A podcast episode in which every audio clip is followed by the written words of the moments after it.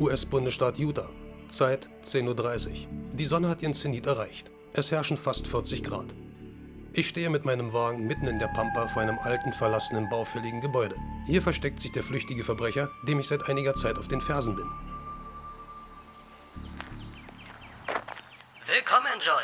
Ich bin erstaunt, dass die Polizei es geschafft hat, dich hierher zu schicken. Komm ruhig rein, mein Freund. Die Tür ist offen. Oh, du hast also immer noch deine Macke, Leute über ein beschissenes Lautsprechersystem tot zu quatschen. Komm raus, du Pfeife, dann klären wir es. Wovon träumst du eigentlich nachts? Dass ich dir irgendwann eine Ladung Schrot in die Birne jagen kann. Nein, John, ich habe was Besseres. Laber nicht, komm raus. Mein Kreuz.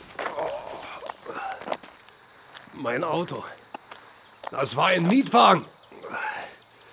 Die Rechnung schicke ich dir.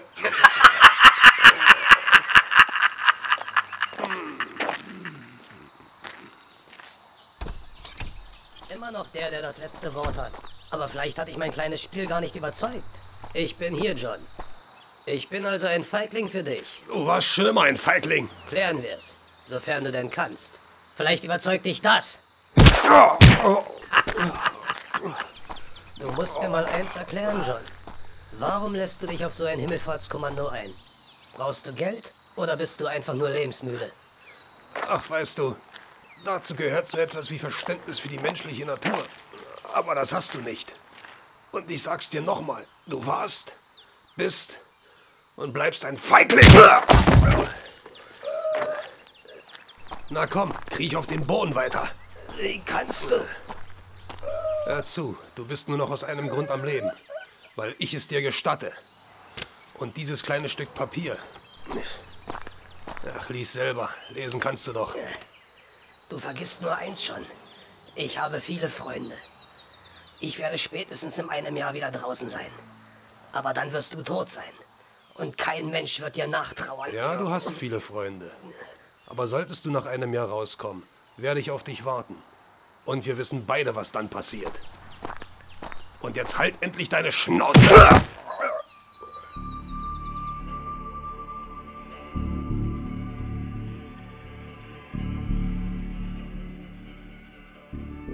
Es dauerte nicht lange und Denver Morrison kam wieder zu sich. Und die Überraschung, die er für mich hatte, folgte prompt.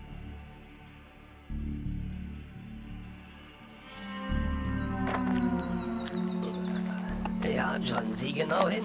Hast du wirklich gedacht, ich bin alleine hier? Dass du mich geschlagen hast, wirst du bereuen. Und an deiner Stelle würde ich jetzt rennen. Denn meine Jungs sind gefährlich. Und sie werden dich töten. Bevor ich gehe. Wo hast du eine Waffe? Da ist sie. Verdammte Scheiße.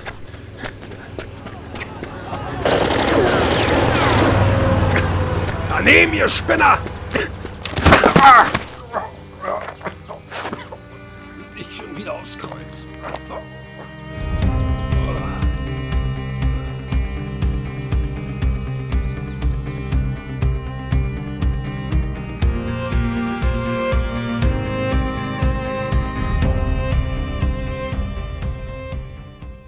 Was für ein Tag. Zuerst jagt Denver Morrison meinen Wagen in die Luft.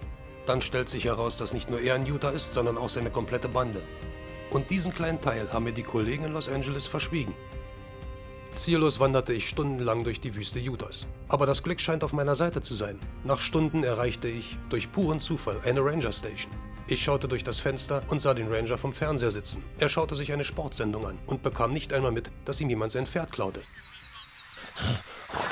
Na, mein Mädel, du schabst ungeduldig mit den Hufen, ne? Wie wär's mit dem kleinen Ausritt? Dein Boss scheint heute kein Interesse mehr daran zu haben. Her, her, höher, Flutzite, gib Gas, Grete!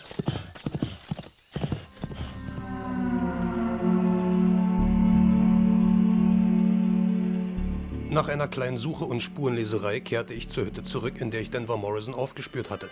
Da weit und breit nichts von ihm und seiner Bande zu sehen war, betrat ich die Hütte.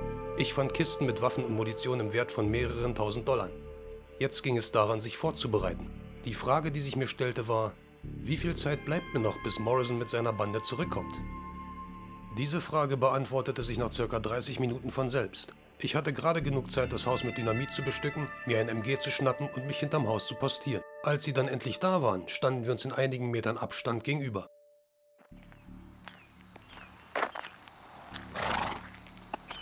Du brauchst gar nicht weiter zu suchen, Morrison. Ich bin hier. John, ich hätte nicht gedacht, dass du den Mut aufbringst, nochmal zurückzukommen. Du vergisst eins, ich bin Polizist. Und du und deine Jungs, ihr seid verhaftet. und wer soll die Verhaftung durchführen? Du? Wir sind hier zu sieben, du Angeber, und du bist allein. Weißt du, wenn du bereit bist zu zahlen, dann wette ich mit dir, dass du als Erster umfällst. Aber sieh dir das Gebäude genau an. Das, du hast es mit Dynamit bestückt? Richtig. Ein Fehler von dir und deinen Jungs und drei Millionen Dollar gehen buchstäblich in Rauch auf. Das wagst du nicht. Sag deinen Jungs, die sollen die Waffen wegschmeißen. Schmeiß die Waffen weg. Hört's bald. Die nächste Salve geht nicht über eure Köpfe. Schmeiß die Waffen weg! Ich glaube, da hinten kommt eine Käufer. Hör zu. Ich kann das Geschäft immer noch erfolgreich zum Abschluss bringen. 3,5 Millionen Dollar. Du bekommst deinen Anteil und wir gehen unserer Wege. Vergiss es, ich bin der Unbestechliche. Und da sind sie auch schon wieder weg. Irgendwer muss deinen Käufern einen Tipp gegeben haben. Bring den Eierdieb unter die Hecke! Na, macht schon!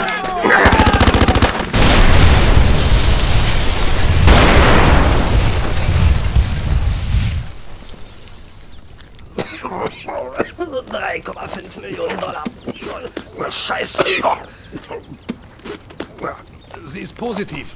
Darüber kannst du noch zehn Jahre nachgrübeln, während du und deine Jungs im Knast... Ich richtig fertig. Hier ist Endstation Dumble. Aber deine auch.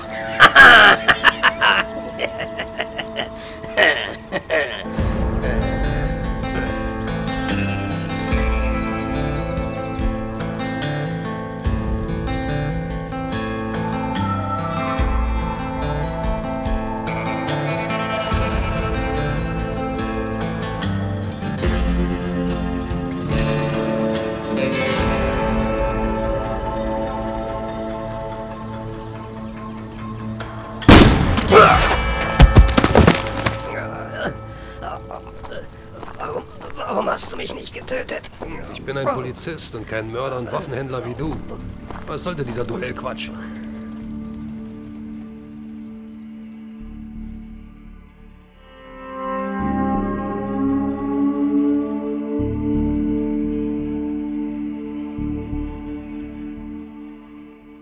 Nachdem ich dieses Duell mit Denver Morrison hinter mir hatte, verschnürte ich die Jungs, verfrachtete jeden einzelnen auf dem Pickup, mit dem sie unterwegs waren, und machte mich auf den Weg in die nächstgrößere Stadt. Von dort aus wurden sie einige Tage später in ein Gefängnis nach Los Angeles überstellt.